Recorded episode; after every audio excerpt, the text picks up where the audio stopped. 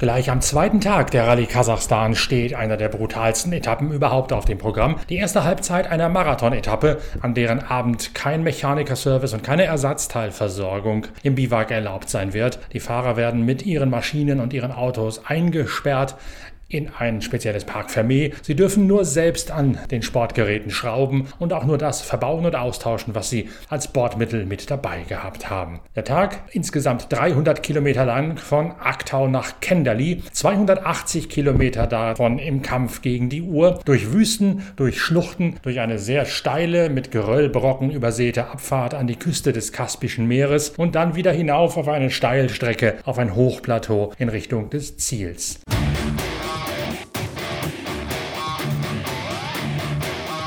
Bei den Autos setzten sich Yazid Al-Raji und Dirk von Zitzewitz durch. Mathieu Serradori heute auf der dritten Position. Today it's okay. Uh, marathon stage is difficult uh, for the second stage, but uh, Loic, uh, Loic, uh, it's uh, first uh, first car uh, for the stage. Uh, for navigation, it's okay. The the track is very fast. Yes, And, ve- uh, very fast today. Very fast. And uh, Maximum speed today. Yeah, yeah. For for moment, it's navigation noisy and uh, a good job for to driving in the car. Now to And to get together, together, best work in the car with the track, with, with the navigation uh, together. Uh, I see the, the, the track for him, but uh, I'm uh, I'm happy. I'm uh, fun today. I'm fun today uh, for me. How is the car yeah, for marathon stage? yeah. Marathon stage, uh, the car is okay. The tire is okay. Uh, normally, no problem for Yeah, for me. The car, the car is okay. Okay. Uh, tomorrow it's a long stage and uh, two parts for the dunes and uh, camel grass. Uh, okay, good job for the for day. It's fun. Good. Sie seien das erste Auto in der Prüfung gewesen. Die Navigation sei zwar okay verlaufen, aber auch nur deswegen, weil Fahrer und Beifahrer sich optimal ergänzt hätten. Der Fahrer hätte die Piste vor sich ausgespäht und dem Beifahrer sehr viel erzählt darüber, wie die Strecke aussehe, sodass der Beifahrer die nötigen Orientierungspunkte gefunden hätte. Es sei ein lustiger, ein spannender Tag gewesen. Die Autos und die Reifen seien noch okay für den zweiten Teil des Marathons, aber am zweiten Tag erwarte man die längere, die härtere Prüfung mit zwei Dünen- und Kamelgrassegmenten, die die Technik bis an die Grenzen treiben würden. Und das Ganze bei enorm hohem Tempo, was die Navigation tierisch erschwere. Serradori verteidigt damit seinen Gesamtvorsprung auf Lucio Alvarez und baut ihn sogar noch aus auf nun 6 Minuten und 46 Sekunden in der Gesamtwertung. Die Helden des Tages bei den Autos allerdings sind Yazid Al-Raji mit seinem schleswig-holsteinischen Beifahrer Dirk von Sitzewitz, die einen klaren Etappensieg nach Hause fahren. Über 280 Kilometer sehr schnelles Gelände, ähm, viel harter Boden mit Feschfesch, Staub, ähm, Spurrillen, Steine. Es ging auch kurz runter, die Steilküste runter zum Meer, am Meer lang und wieder hoch. Ähm, navigatorisch auch nicht einfach wieder und fahrerisch challenging, weil es eben sehr schnell war, sehr hohe, äh, sehr hohe Geschwindigkeit, Durchschnittsgeschwindigkeit. Wir sind als viertes Auto gestartet, haben zwei Teilnehmer überholen können, sind als zweites Auto ins Ziel gekommen und haben die Etappe heute gewonnen. Er sieht, hat einen sehr guten Job gemacht. Wir haben etwas länger hinter Lucio Alvarez im Staub gehangen, circa 50 Kilometer kamen wir nicht vorbei, weil wir nicht dicht genug rankamen im Staub, um ihn mit dem Sentinel anzuhupen, bis es dann endlich geklappt hat. Das hat ein bisschen Nerven gekostet. Ähm, aber ansonsten war es für uns ein guter Tag. Bisschen Sorgen macht uns das Auto. Wir hatten einen Alarm über Fuel Pressure. Ähm, das kann daran liegen, dass die Benzinqualität hier nicht so gut ist. Und es war auch heute sehr heiß. Vielleicht ist dieser billige Sprit einfach zu warm geworden und deswegen hatten wir Blasenbildung oder was auch immer. Also sind wir nicht ganz so happy. Wir hoffen, dass wir morgen kein Problem haben werden. Ähm, muss man abwarten. Wir hatten verschiedene Alarme heute im Dashboard. Ähm, nichts, was wir hier machen können, denn es ist Marathon-Etappe, also heute der erste Teil. Das heißt kein Service vom Team. Wir sind hier alleine in Kinderli ähm, in einem Ferienresort der Kasachen. Ähm, ja, es ist interessant, mal hier zu sein, das Ganze zu sehen. Also viel weites Land, wo wirklich nichts ist, Steppe, ähm, kein Baum, kein, kein richtiger Busch. Ab und zu mal irgendwo eine kleine Hütte und dann sieht man mal ein paar Pferde oder irgendwie ein paar Kamele rumlaufen. Ganz dünn besiedelt hier die Ecke. Ähm, ja, schon ein bisschen, bisschen trostlos sieht es hier fast aus, kann man sagen.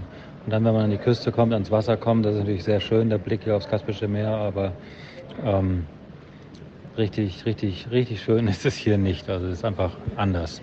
Also spannend, das zu sehen. Zweiter ist heute ähm, Matthias Ekström geworden mit Emil Bergquist, haben einen super Job gemacht, sind relativ knapp hinter uns, haben ihren Mini-Buggy richtig fliegen lassen. Und dritter ist der Seratori geworden ähm, mit seinem südafrikanischen Buggy. Also das Terrain ist eigentlich prädestiniert für die Buggies. Insofern sind wir sehr froh, dass wir, dass wir es nach vorne geschafft haben. Ähm, morgen dürfen wir eröffnen. Das ist natürlich ein bisschen ironisch gemeint. Das ist schwierig, wenn man eröffnet, vorne zu bleiben. Wir werden es versuchen, wir müssen es hinbekommen, wenn wir das Rennen gewinnen wollen. Und das ist unser großes Ziel. Wir haben es gesamt auf Platz 3 verbessert und wir wollen nach ganz vorne kommen. Also müssen wir morgen sauberen Tag abliefern. Ich hoffe, dass unser Toyota durchhält und mit dem schlechten Sprit zurechtkommt und alles klappt. Ja, und dann schauen wir mal. Also das Race ist on und morgen wird es lang. Wir haben die längste Etappe.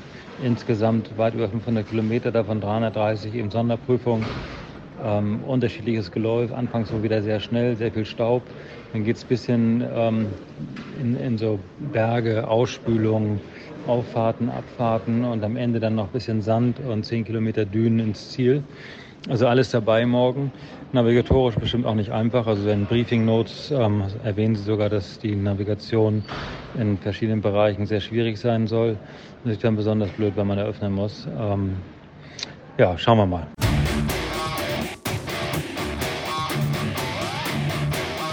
Bei den Motorrädern fasst Sam Sunderland das Geschehen am Abend in Biwak förmlich atemlos zusammen. Yeah, so stage two uh, in the books um, was really, really fast. I never ridden a stage so fast in my life, and uh, yeah, it was a bit scary sometimes because we had such high speed, high speed, high speed. Um, and yeah, I pretty much was on my own most of the day. I passed uh, Joaquim Rodriguez. I think he had some trouble. Um, and uh, yeah, some small mistakes, but the rest was okay. And marathon stage, what could you say? Yeah, I just changed the brake pads, but they're okay. The bike is good, so ready for tomorrow. Er sei noch nie so schnell gefahren auf einer Wertprüfung wie auf der heutigen. Teilweise sei das sogar furchteinflößend gewesen. Er sei an Joaquim Rodriguez vorbeigegangen, hätte den überholt, weil der ein technisches Problem gehabt hätte. Und am Abend der Marathon-Etappe hätte er nur die Bremsbeläge wechseln müssen. Alles andere sei noch in bester Ordnung. Das technische Problem von Joaquim Rodriguez sind Reifenschäden bzw. eine unbotmäßig hohe Reifenabnutzung. Diese betrifft alle drei Fahrer des rosenheimisch-indischen Hero-Teams, auch den besten Deutschen im Marathon-Rallye-Sport Sebastian Bühler. Weil es im zweiten Teilabschnitt enorm schnell zur Sache geht, leiden die Reifen, gehen stark in die Knie, sodass die drei Hero-Fahrer am Ende Tempo rausnehmen müssen. Sebastian Bühler kommt als Neunter, noch als Bester der Abordnung von Hero ins Ziel und er liegt in der Gesamtwertung jetzt auf Platz 10.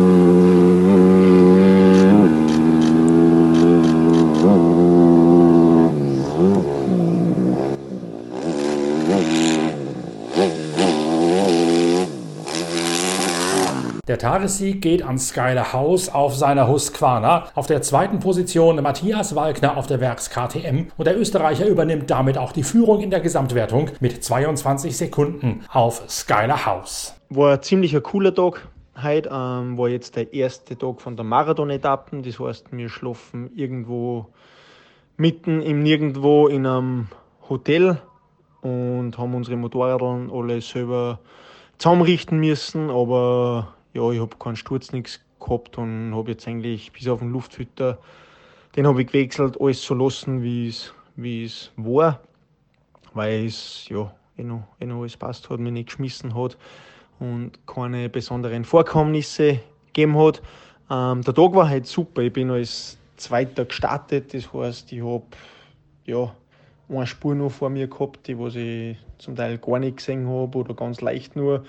Und darum habe ich schon gewusst, ich muss mich echt konzentrieren und zusammenreißen, da- dass ich gut und richtig und schnell navigiere, damit ich einfach nicht zu viel Zeit verliere, weil das ist immer diese Herausforderung, dass wenn man vorhin starten muss, keine Zeit verliert. Ähm, bin dann ja, relativ äh, gute Pace, glaube ich, gefahren, wo ich gesagt habe, okay, so schnell kann ich fahren und auch noch richtig navigieren, insofern ich nichts übersehe. Habe dann immer gesehen vom Branch ein bisschen den Staub ganz weit vor mir. Also ich habe gewusst, dass ich, dass ich in etwas gleich Tempo er fahren werde. Und mir war klar, dass er sicher auch alles gibt und das halt wirklich also sein Terrain ist, wie wie er den Botswana hat, ein bisschen so eine sandige Pisten und alles relativ schnell. Habe dann gemerkt beim Refueling, das war bei Kilometer 90, dass ich 30 Sekunden aufgeholt habe auf ihm. Und die Fahrer, was hinter mir alle gekommen sind, was ich so grob im Kopf durchgerechnet, kalkuliert habe, habe ich auch gemerkt, dass eigentlich keiner recht zugekommen ist. Also war mir klar, das Tempo, was ich gefahren bin, passt gut. Und jetzt war es halt noch wichtig, die restlichen 200 Kilometer kein Hund eine zum Hauen, aber ist oft leichter gesagt. Der zweite Teil war dann extrem schnell. Also pff, wir haben, glaube ich, heute, oder ich weiß, ich habe es mal ausgerechnet, wir haben einen Schnitt gehabt von 120 km/h der Veranstalter schreibt in die Zeiten 105 km rein, aber die dann immer die 20 Minuten, was wir beim Refueling haben, mitkalkulieren. Also reine Vorzeit war halt 2 Stunden 20 für die 280 Kilometer, also 120 km Schnitt und wahrscheinlich 135 ähm, die restlichen 200 Kilometer, die extrem schnell waren. Der Ross Branch hat sich dann gleich nach dem Refueling fünf Kilometer danach verfahren. Dann haben wir gedacht, oh, okay, ich sehe eigentlich gar keine Spur mehr. War mir dann kurz einmal nicht sicher und dann habe ich gesehen, wie er mir entgegengekommen ist, dass er halt sich verfahren hat und dann war mir klar, okay, jetzt darf ich keinen Fehler machen, weil sonst fahre ich den ganzen Tag, den restlichen Tag im Staub nach und habe dann echt ein extrem gutes Tempo fahren können was vorn weg, wenn es zu schnell ist, teilweise echt zach ist, weil man so wenig Kontrast hat. Aber ich muss echt sagen, das neue Vorwerk, was wir jetzt haben seit, seit drei, vier Monaten, funktioniert halt auf solche Pisten extrem gut. Also wir haben viel mehr Komfort, deutlich mehr Traktion und das Motorrad läuft halt einfach über, über, über die ganzen brochenen Pisten, wo Steinspitzen außerstehen, viel, viel besser drüber. Ich habe über 180 km/h Topspeed gehabt, mit einmal, wenn wir mal ein wenig einen Rückenwind gehabt haben. Und es war aber echt immer so, dass ich gesagt habe, boah, geil, es, es taugt mir, es fühlt sich nicht gefährlich an. Und ja, spiegelt sich dann auch im Ergebnis wieder. Bin halt Zweiter geworden, obwohl ich ja, zwei Drittel vom ganzen Tag vorn weggefahren bin. Habe eine gute Minute auf dem Skyler Haus verloren, der was ja auch natürlich extrem schnell ist auf solche Pisten, ähm, führt in der Gesamtwertung. Und ja, fühle mich einfach gut, mir taugt es, es macht einen Spaß. Ich habe Freude, wir sind dann auch die letzten 50 Kilometer nehmen mehr dahin gefahren, war extrem lässig und ein richtiger äh, lässiger Mix und teilweise bei den ganzen Steinspitzen, was ausgeschaut haben, ist mir echt ja, 15, 20, 30 Meter weit gesprungen, aber es macht einen irrsinnigen Spaß. Fühle mich extrem wohl mit dem Motorrad. Werde mich jetzt ein bisschen ausrosten und ja, schau, dass ich drei Tage noch konzentriert bleibe, weil es kann natürlich nur so viel passieren, aber aktuell schaut es ganz gut aus. Das enorme Tempo hat Matthias Walkner keine Ruhe gelassen, deswegen hat er sich abends noch einmal in die Daten vertieft und kann noch einmal nachladen mit extra Informationen. Jetzt habe ich schnell geschaut, was nach dem Refueling für die letzten 200 Kilometer die Durchschnittsgeschwindigkeit war. Und es waren 129, irgendwas, also 130 km/h Schnitt sind wir da gefahren. Und es war echt verdammt schnell und es ist mir teilweise vorgekommen, wie in irgendeinem Computerspiel, wo man mit dem, mit dem stärksten Motorrad, was nicht, das 15er Motorrad irgendwie gerade freigespielt hat und das halt dann eine Turbofunktion auch noch hat, wo es wirklich dann bei den Pisten teilweise so schnell geht und du gar nichts mehr oder gar nicht mehr so viel siehst und mitkriegst, weil der Wind pfeift und ich habe eh schon gesagt, 182 war Topspeed und ich, ich glaube, ich glaube, ich glaube, wir sind 50 Kilometer mal nicht recht unter 140, 150 km/h gefahren. Es macht dann echt einen, einen richtigen Spaß, speziell wenn dann auch die Navigation so gut funktioniert, das Motorrad mit dem Vorwerk so gut läuft, dass man nicht irgendwelche unerwarteten Schläge gekriegt und es hat sich echt trotzdem nur geil und sicher angefühlt und war aber echt für den Kopf mega anstrengend, weil du halt so konzentriert sein musst und ja nichts übersehen, übersehen darfst. Und dann nochmal kurz runtergefahren, so eine Küstenstraße neben der neben einem Meer, was extrem lässig war, dann viel längsamer war, viel steiner war, extrem viel Auswaschungen und der, der Mix war echt mega lässig und ja, habe Freude, wie es vielleicht an der Stimme hört und ich hoffe, es geht so gut weiter.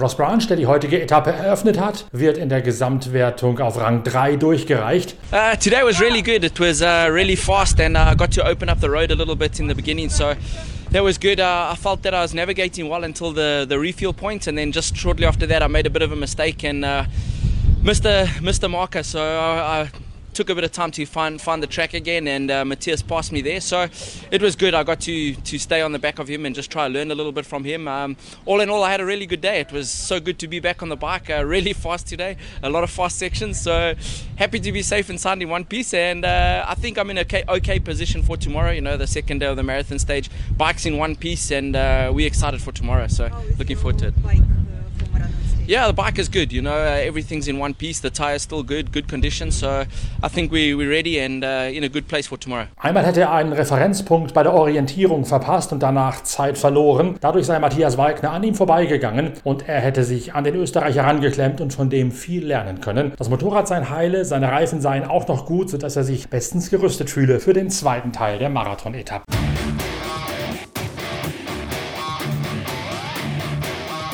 Und mit diesem zweiten Teil beschäftigen wir uns dann in der nächsten Ausgabe von Pitcast, den Podcasts eurer Lieblingszeitschrift Pitwalk. Wir arbeiten das Ganze ab parallel zum Redaktionsschluss an der nächsten Ausgabe der Zeitschrift Pitwalk, sodass wir ordentlich Großkampftage haben momentan in unserem Büro. Aber natürlich sind wir weiterhin am Ball, auch für euch in Kasachstan und auch bei der Sportwagen WM in Portimao, wo wir ebenfalls uns um Informationen von vor Ort kümmern, damit ihr da in den nächsten Pitcast-Episoden die besten Infos aus erster Hand bekommen könnt. Parallel dazu gibt es natürlich auch bald schon das nächste Video des Online-Streaming-Dienstes Pitwalk TV mit der Zusammenfassung der zweiten Etappe aus Kasachstan. Ihr seht also, es lohnt nach wie vor Pitwalk zu lesen und alle digitalen Formate zu abonnieren und zu liken und euren Freunden zu empfehlen. Pitwalk TV, die Pitcast-Reihe und die Zeitschrift bieten für euch den besten Motorsport.